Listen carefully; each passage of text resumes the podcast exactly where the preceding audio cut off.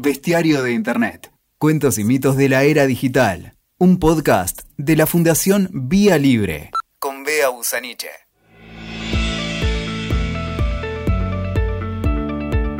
Bueno, esta es otra edición más de El Bestiario de Internet, el podcast de la Fundación Vía Libre. Y tenemos una, una de visita tenemos un viejo amigo, como suele pasar en estas, en estas eh, conversaciones, un viejo amigo que ha caminado y ha recorrido el mundo de la cultura libre eh, desde hace muchos años, y es Patricio Lorente, uno de los eh, fundadores de Wikimedia Argentina, y en mi un poco larga experiencia de estar en la cultura libre, creo que es uno de los wikipedistas más antiguos que conozco. Patricio es wikipedista. Patricio, te vamos a, pedir que te presentes y nos cuentes brevemente quién sos. Hola Bea, eh, mi nombre es Patricio Lorente, soy efectivamente wikipedista. Eh, fui cofundador de Wikimedia Argentina, que es una organización de wikipedistas locales. En el año 2007 eh, presidí esa organización hasta el año 2012 eh, y después integré durante cuatro años el directorio de la Fundación Wikimedia, la que presidí entre 2016 y 2017.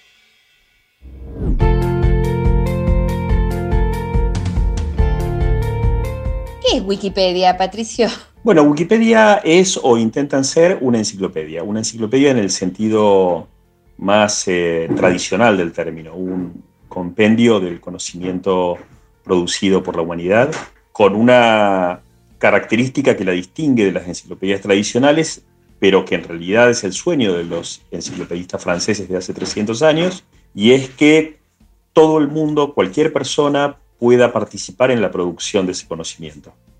ahí dijiste algo que era justo lo que te iba a preguntar y que es algo que genera mucho miedo en, muchas personas o genera cierta incertidumbre. Esta idea de que cualquiera puede editar Wikipedia eh, y lo que inmediatamente viene después es si cualquiera puede editar, entonces Wikipedia puede tener cualquier cosa. ¿Cómo es esto? ¿Cómo funciona esto de que cualquiera puede editar y cómo se soluciona esto de que no haya cualquier cosa en Wikipedia?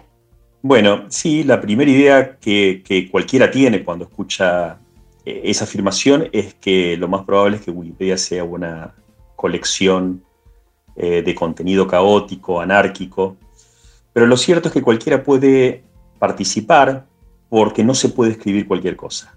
Es decir, hay una serie de reglas que norman el funcionamiento de Wikipedia, que regulan qué es lo que se puede hacer y qué es lo que no, en el marco de una comunidad que se autorregula además. A partir de un conjunto de principios muy básicos, se establecen las reglas de funcionamiento de la enciclopedia. Entonces, cualquiera puede participar, no se puede escribir cualquier cosa. Eso es básicamente la base del funcionamiento de Wikipedia. Y cuando digo a partir de reglas muy simples, son efectivamente muy simples. Y una básica que incluye a todas, y es que Wikipedia es una enciclopedia. Es decir, que es una compilación de conocimiento ya publicado en otro lado. Lo que nos lleva a una segunda de las cinco normas fundamentales, que es que cualquier afirmación, cualquier dato que se incluya en Wikipedia tiene que estar respaldado por una fuente externa a Wikipedia. Se supone que una fuente de calidad, la calidad por supuesto, es parte de las discusiones eternas de Wikipedia de qué fuente es confiable, qué fuente es de buena calidad y cuál no. Cuando decías eh, recién el tema de la organización, eh, ¿cómo se organiza? ¿Cuántos wikipedistas hay en el mundo y en Argentina? Bueno, es, es difícil de saber. Eh, cientos de miles de personas han editado alguna vez Wikipedia. Cuando decimos editar en el marco de Wikipedia es decir cualquier intervención sobre el contenido de la enciclopedia, desde escribir un artículo completo o corregir una falta de ortografía o agregar una coma. Eso es una edición en Wikipedia. Es difícil de saber porque es un número que cambia constantemente. Sí tenemos alguna idea de quiénes son o, cuántos son eh, los wikipedistas más activos y cuando digo más activos son aquellos que tienen una participación prácticamente diaria que todos los días o casi todos los días tienen alguna intervención sobre los contenidos de Wikipedia. En la Wikipedia en español no son tantos, son unos cuantos cientos de personas, pero no llegan al millar. Eh, en la Wikipedia en inglés son probablemente unas 20 veces más. Eh, pero es un número muy variable. Y lo que hay todo el tiempo es gente que entra y que sale, es decir, gente que descubre que puede eh, editar, es decir, que descubre el botón que dice editar y se le ocurre corregir eh, algún contenido, algún dato que vio que estaba mal, etcétera, etcétera, y después nunca más en su vida vuelve a, hacer alguna intervención. Esto se enlaza con otro tema en, Wikipedia, que en, las, en las Wikipedias grandes, paréntesis, digo en las Wikipedias grandes porque hay alrededor de 300 Wikipedias distintas. Son versiones en distintos idiomas y cada una es una enciclopedia distinta, no son versiones de la misma enciclopedia en distintos idiomas, son construcciones autónomas cada una de las Wikipedias, aunque por supuesto hay vasos comunicantes entre sí. Hay mucha actividad de traducción de artículos de una enciclopedia a la otra, etc. Cierro paréntesis, decía, en las Wikipedias grandes, eh, la cantidad de normas que se han desarrollado es compleja y hay una cierta tendencia a la burocratización, y entonces a veces eh, se torna muy difícil ser un wikipedista novato porque la cantidad de reglas y la cantidad de normas que uno tiene que tratar de aprender, entender eh, y, observar son enormemente complejas y además hay un escrutinio de una comunidad que es muy celosa del contenido y entonces a veces termina siendo muy expulsiva en lugar de ser amigable. Pero lo cierto es que el principio básico es que cualquier persona es bienvenida a participar.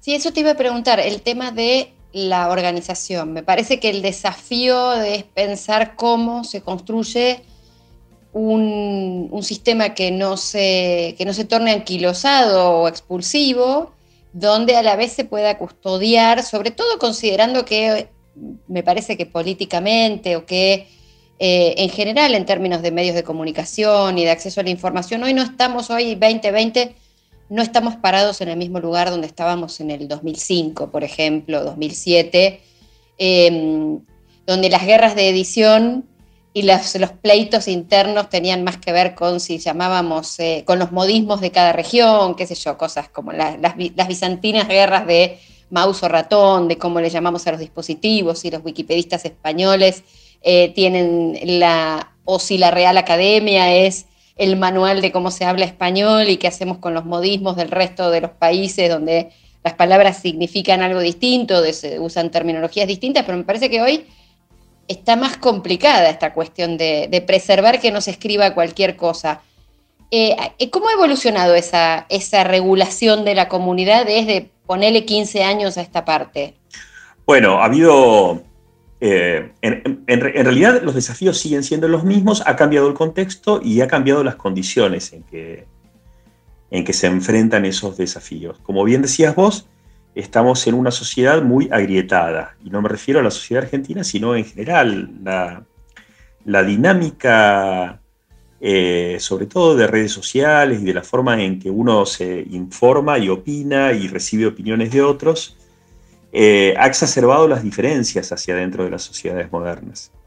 Eh, en grupos que no se escuchan entre sí, bueno, todo este fenómeno que ha facilitado la proliferación de lo que, bueno, ahora se, se ha dado en llamar fake news, pero que tiene mucho que ver con esto de que muchas veces estamos metidos todo el tiempo en cámaras de eco, es decir, en círculos eh, que solo repiten lo que a mí me gusta escuchar, porque al resto directamente no los, no los tengo en, mis redes sociales y además porque Internet ha pasado a ser eh, una fuente eh, de enorme importancia a la hora de informarse y además porque los medios de comunicación también han decidido participar de esta dinámica, de profundizar estas grietas que no solo son ideológicas o políticas, etcétera, son también comunicacionales. Ahora bien, una circunstancia de la que tenemos muchísima evidencia en Wikipedia es que cuanta más gente participa en, el desarrollo de un contenido determinado, de mayor calidad resulta ese contenido, por más que muchas veces eso esté mediado por discusiones o tensiones fuertes. Digamos. Por supuesto que hay discusiones en Wikipedia y hay tensiones y hay mediaciones en, ocasiones cuando la gente no se puede poner por sí sola de, acuerdo, eh, etcétera, etcétera. También hay quienes tienen, eh, hay, hay sesgos en todas las Wikipedias sesgos que a veces son más fáciles y a veces son más difíciles de percibir. Eh, y no me refiero a que haya un sesgo cuando algún tema no esté desarrollado como a mí me gustaría, sino cuando en realidad quienes están desarrollando esos contenidos, digamos, no se trata de un grupo equilibrado en sus distintas representaciones de lo que están desarrollando. y cuando hay balanzas demasiado inclinadas para un lado eh, o para otro. O para algunos, porque puede haber múltiples, no solo uno u otro. Totalmente, puede haber totalmente. dimensiones eh, no necesariamente lo suficientemente eh, expresadas en un, en un artículo, digamos. Es así. Al mismo tiempo yo trato de salir todo el tiempo de eh, la ansiedad o la angustia de que el contenido sea perfecto, porque siempre hay que recordar que Wikipedia es una obra en construcción. Y la tendencia, cuando uno ve cómo se van desarrollando los artículos, es que siempre, a lo largo del tiempo, si bien puede haber pequeños retrocesos, siempre van ganando en calidad. Te pongo un, un ejemplo muy callejero. Por ejemplo, los clubes de fútbol más importantes de la Argentina.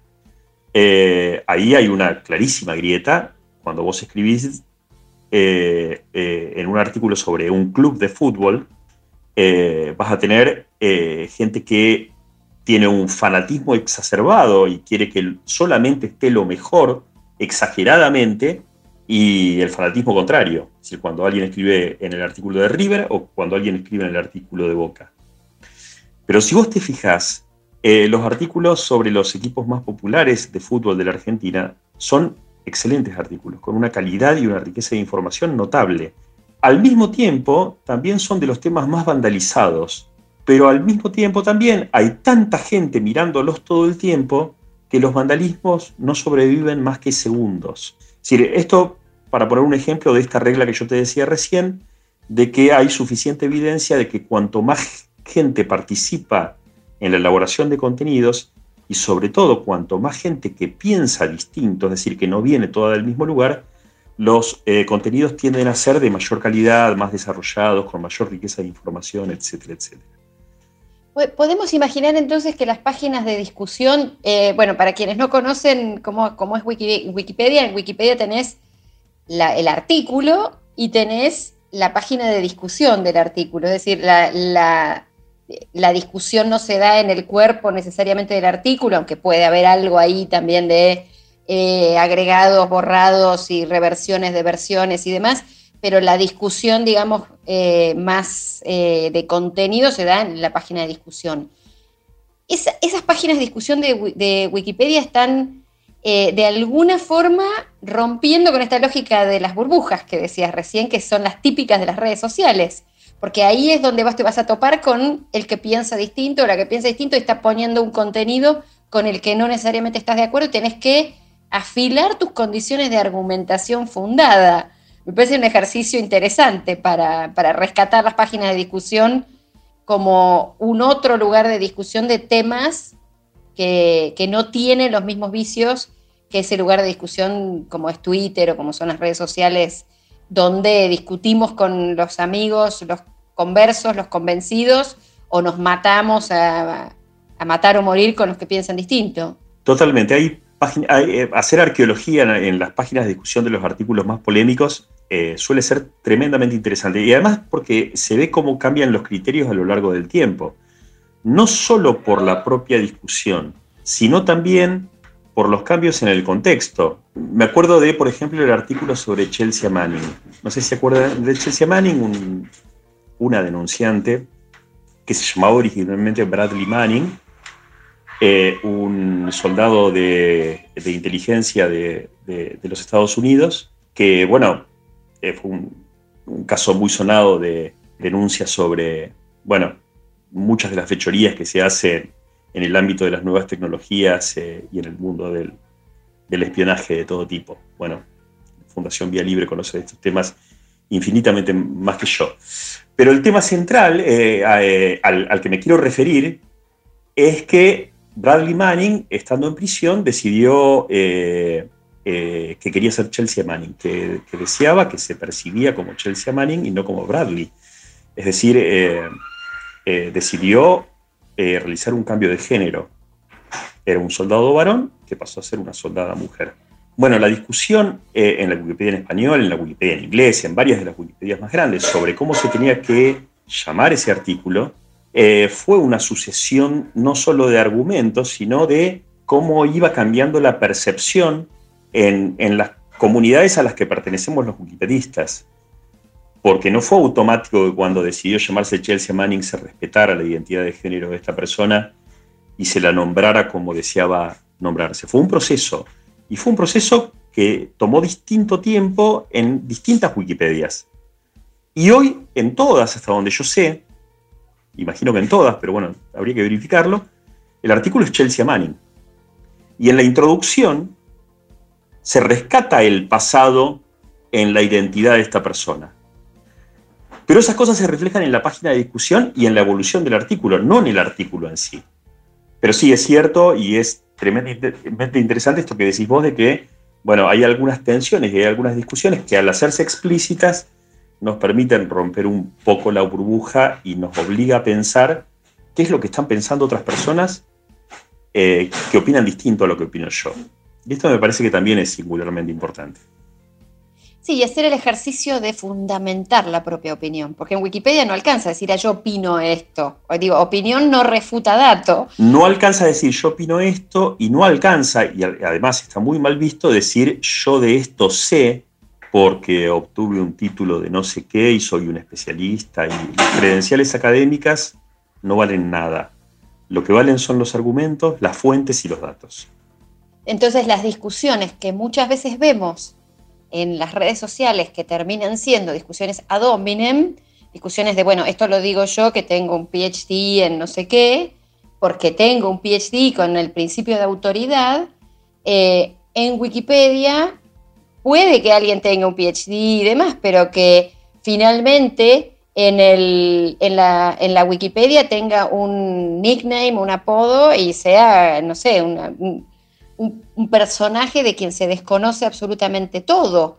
Y esta, idea de quebrar el principio de autoridad y fundar en evidencia, me parece que es un ejercicio interesante. Ahí me parece que quebrar el principio de autoridad es una de las, de las cosas interesantes. a, veces da un poco de vértigo, porque estamos, eh, es muy cómodo eh, basar nuestras creencias en un principio de autoridad. Y a veces incluso da un poco de vértigo adicional porque hay cuestiones que van a contramano del sentido común. Por ejemplo, eh, y esto ya no tiene que ver con ser especialista, sino con opinar de la propia vida de alguien. Eh, si hay un artículo sobre vos, Bea, y hay algún dato que vos sabés que está mal, pero no está publicado en otro lado, no alcanza con que vos vayas, lo corrijas y digas, si soy yo, ¿cómo no lo voy a saber? Porque además eh, iría en contra del principio de la enciclopedia, que es compilar información ya publicada. Y hay ejemplos súper interesantes. Bueno, uno de los primeros discusiones de este tipo en, la Wikipedia en inglés fue sobre la fecha de nacimiento de Jimmy Wales, el fundador de, de Wikipedia. Y hay incluso un dato, una anécdota que a mí me resulta mucho más interesante, que estoy buscando el nombre del personaje, porque yo tengo menos memoria que Philip Roth, perdón. Philip Roth es un escritor muy conocido. Capaz que has visto una película basada en una novela de él que se llama La, Mancha Humana. Una gran película, si no la vieron la recomiendo. Eh, bueno, cuando escribió su novela, muchos críticos y medios especializados eh, elaboraron teorías de de dónde había sacado la historia Philip Roth en qué se había inspirado para escribir la novela que escribió. Eh, esas críticas fueron recogidas en el artículo de Wikipedia sobre esta novela y sobre este autor. Y resulta que Philip Roth estaba totalmente en desacuerdo, él no se había inspirado en lo que los críticos decían que se habían inspirado. Entonces, llamó a un wikipedista, conocía a un wikipedista, lo llamó y le dijo, eh, quiero que corrijas esto. Y el wikipedista, que era un tipo, muy experimentado, le dijo, no lo puedo corregir, solamente porque vos me lo digas. Y por supuesto, para el pobre Philip Roth eso fue casi ofensivo. Y uno lo puede entender porque nadie más que él sabía, nadie mejor que él sabía en qué se había inspirado. Pero Wikipedia no lo alcanzaba. ¿Qué hizo Philip Roth entonces? Publicó una carta abierta en un periódico diciendo Dicen que yo me inspiré en estos hechos y esto es absolutamente falso. Yo me inspiré en esta otra circunstancia. Apenas publicó el artículo, eh, publicó su carta, Wikipedia lo recogió, dio de baja las interpretaciones anteriores porque en ese momento tenía una fuente eh, que podía ser escrutada por terceros para poder afirmar lo que Philip Roth estaba afirmando.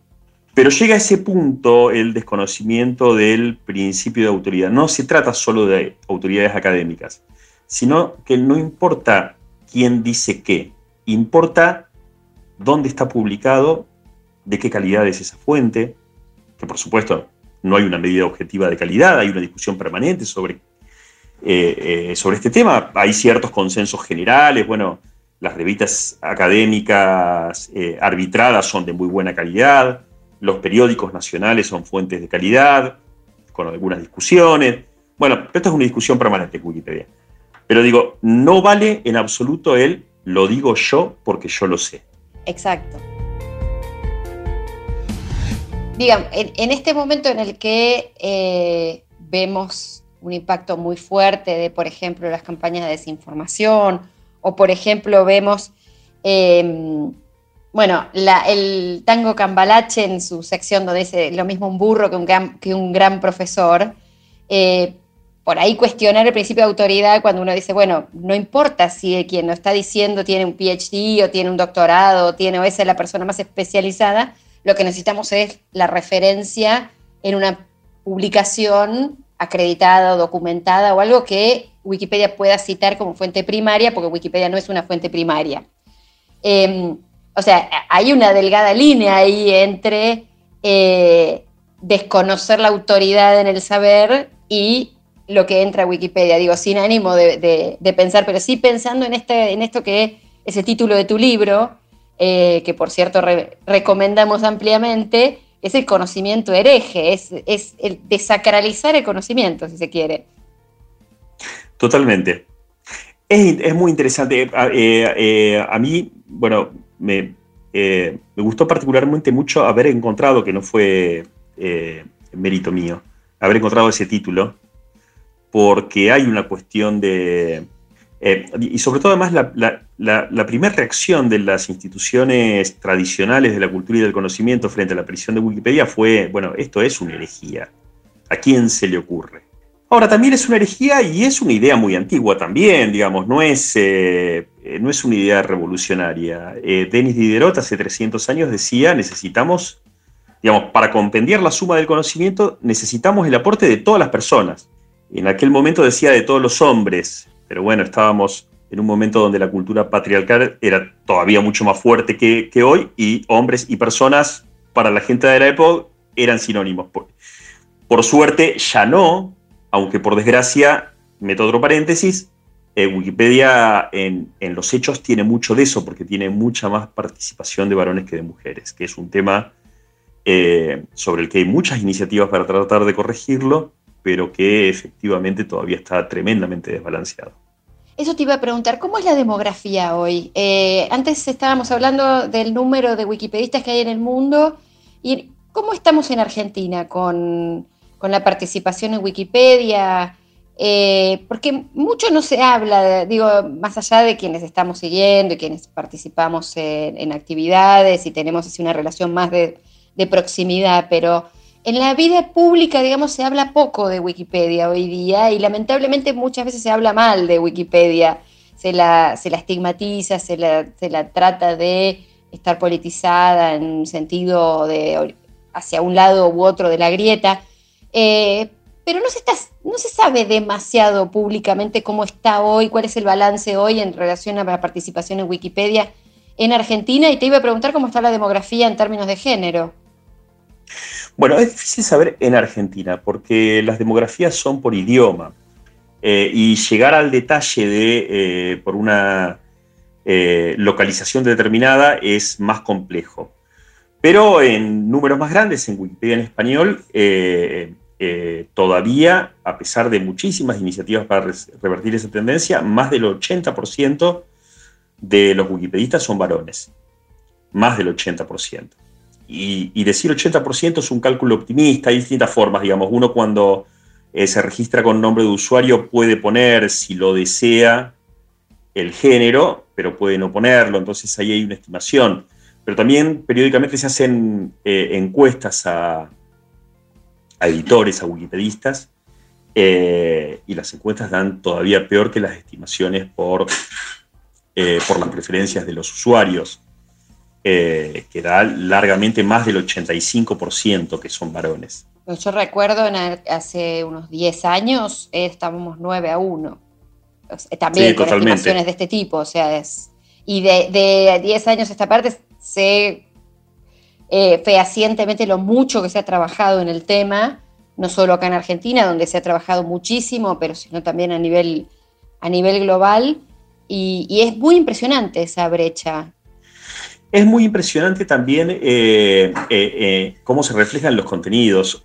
recibí un email de una querida wikipedista francesa que decía, bueno, ustedes recuerdan la cita famosa de no estoy de acuerdo con lo que dices, pero daría mi vida para que puedas decirlo. Bueno, dice, esa, esa cita es de una mujer, nadie lo sabe. decía, en, en, el diccionario de citas que acompaña Wikipedia, se llama Wikiquote, hay unas, alrededor de unas citas de alrededor de unas 2.000 eh, mujeres. Y hay citas de 15.000 hombres, que también es un sesgo eh, que tiene que ver con eh, no solo una cultura de Wikipedia, sino una cultura externa a Wikipedia, digamos, la cultura de la sociedad en general, porque también es cierto es que eh, se ha escrito mucho más en cualquier disciplina o en casi cualquier disciplina sobre varones que sobre mujeres. Eh, y han quedado en el, olvido, en el olvido mujeres destacadas en prácticamente casi cualquier disciplina científica, deportiva, académica, artística, eh, etc. Pero es un, tiene que ser un compromiso en esta época tan contemporánea, diría eh, Mendieta, donde nos jactamos de, percibir ese desbalance, de no asumirlo como natural y de hacer un esfuerzo para deconstruirnos individual y socialmente, decía, tiene que ser un compromiso, por lo menos usar herramientas de participación abierta como Wikipedia para empezar a equilibrar un poco la balanza. Aún así, es muy preocupante y debe ser que porque todavía no entendemos del todo cuáles son las causas, eh, es muy preocupante, decía, no poder revertir la tendencia de participación. Porque una cosa es que las fuentes que usamos para escribir Wikipedia estén mayoritariamente escritas por hombres y contengan biografías de hombres o episodios masculinos en su mayoría. Pero otra cosa es que la propia comunidad de Wikipedia tenemos un desbalance en la participación que es agraviante. Sí, difícil, difícil de diagnosticar porque uno puede preguntarle a las mujeres en Wikipedia, pero las mujeres en Wikipedia son las que están en Wikipedia. Entonces uno no puede preguntarle a las mujeres que están en Wikipedia o que participan eh, por qué no participan las mujeres, porque, eh, bueno, ellas participan, pero el tema es ubicar cuáles son las, condiciones estructurales para que esto no suceda, sobre todo en sectores como, por ejemplo, la comunidad docente, que es una comunidad que tiene una brecha de género en otro sentido, donde hay una mayoría de, participación femenina, eh, digo en la docencia de, primaria y secundaria, en la docencia universitaria ya eso es un poco más equilibrado y, e incluso creo que hay más participación masculina, aunque no, no, no, tengo los datos, es solo una impresión personal, pero, pero tratar de conquistar, digamos, esos terrenos de eh, sectores donde hay mayor presencia femenina, por ahí puede ser una, estrategia, pero doy fe de que las, comunidades de Wikimedia lo, han intentado muchas veces y el acercamiento a comunidades como la comunidad docente ha sido parte del trabajo que ha hecho por lo menos Wikimedia Argentina a lo largo de toda su existencia. Eh, y aún así es difícil encontrar cuáles son las razones, como para pensar, o las razones quizás exceden a lo que se puede hacer desde, desde los proyectos de la comunidad. Y probablemente sea multicausal también, ¿no? Eh, pero todos los días surgen iniciativas eh, súper interesantes. Eh, por ejemplo, hace unos días hubo una discusión que abarcaba particularmente la Wikipedia en español, porque alguien registró que en la portada de Wikipedia, si ustedes están familiarizados con la portada de Wikipedia, verán que siempre hay un artículo destacado, hay personajes emblemáticos, eh, hay efemérides, etc. Y revisando hacia atrás las portadas de Wikipedia, hubo un grupo de personas, de mujeres en particular, que registraron el hecho de que son muchísimas las portadas en, las que no hay mención de una sola mujer.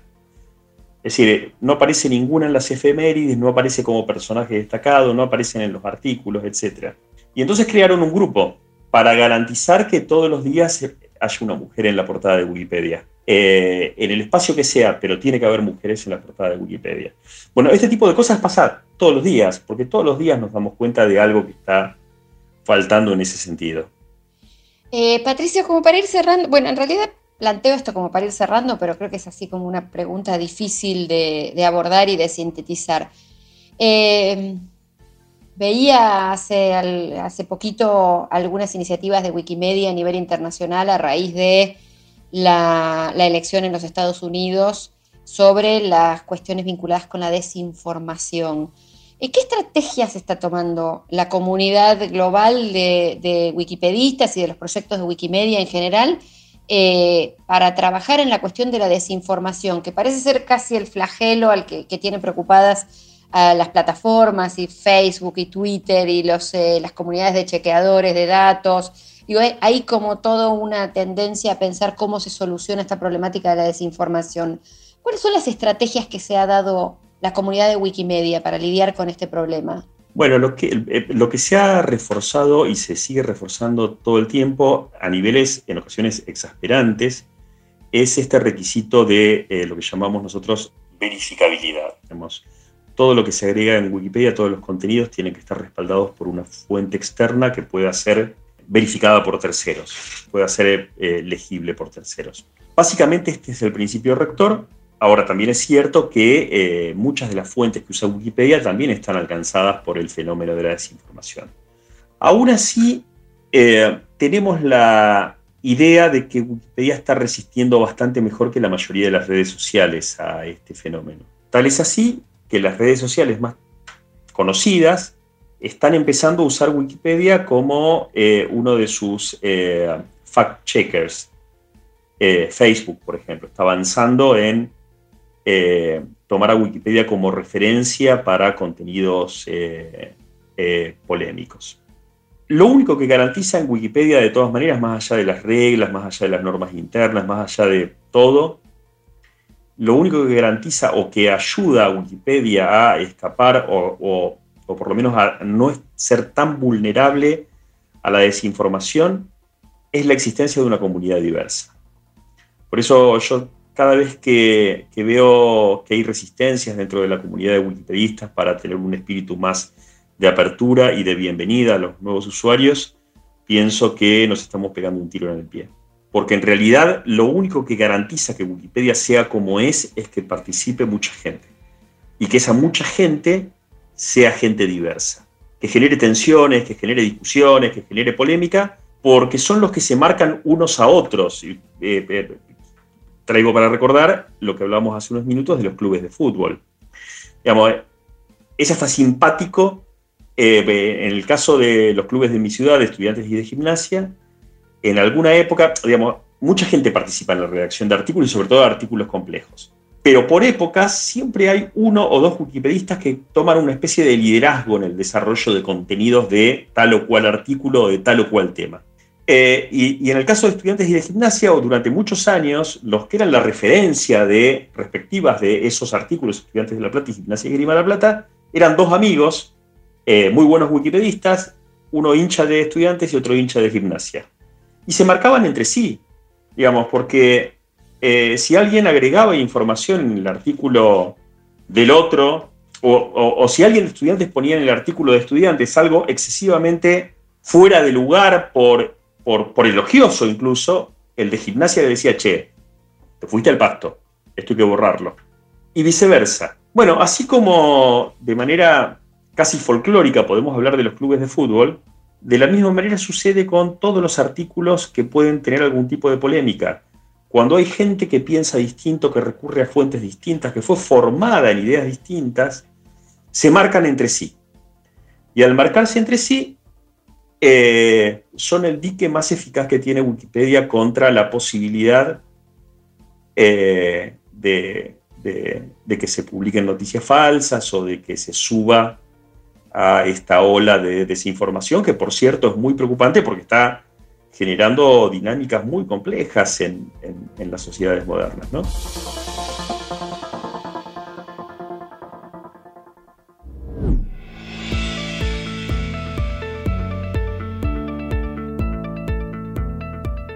Eh, Patricio, muy rápido para, cerrar. Tres, tres, cosas bien cortitas, así en dos palabras. ¿Qué es Wikipedia? ¿Qué no es Wikipedia? Y un consejo corto para quien quiera arrancar en Wikipedia. Bueno, Wikipedia es una enciclopedia, con esa definición tradicional de enciclopedia, un intento de compendiar el conocimiento generado, desarrollado, producido por la humanidad. ¿Qué no es Wikipedia? Wikipedia no es un lugar para publicar cualquier cosa, no es un lugar para publicar mi biografía eh, o, la biografía de, alguien que no tiene la, la, relevancia social como para que espontáneamente la gente decida publicar. No es un lugar de vanidad, no es un lugar de publicidad, no es un lugar para generar eh, promociones a favor o en contra de una persona, de un producto, de una idea. No lo es. Para eso hay muchas otras herramientas en Internet, no Wikipedia. Y después mi consejo es que eh, tengan paciencia. Eh, Wikipedia es fácil cuando uno entiende la dinámica y para entenderla no te la puede explicar nadie, la tenés que vivir haciendo la experiencia. Pero para poder vivirla hay que tener un poco de paciencia porque puede ser muy frustrante que uno quiera escribir algo y que de pronto alguien le diga eso está mal o eso hay que escribirlo de otra manera o lo borren directamente. Hay que tener la paciencia, la capacidad de eh, resistir un poco la frustración. Y cuando uno empieza a establecer diálogo con otros wikipedistas, la cosa se hace tremendamente más fácil. Patricio, muy ilustrativo. Eh, me viene bien una buena actualización de cómo están las cosas en Wikipedia. Eh, muchísimas gracias por participar de este podcast y, e invitar, nos queda invitar a la gente a que toque el botón editar y se anime con paciencia. Totalmente. Muchas gracias. No, gracias a ustedes. Un saludo muy grande a todos los amigos de Vía Libre. Escuchaste Bestiario de Internet con Bea Busaniche. WeToker. Sumamos las partes.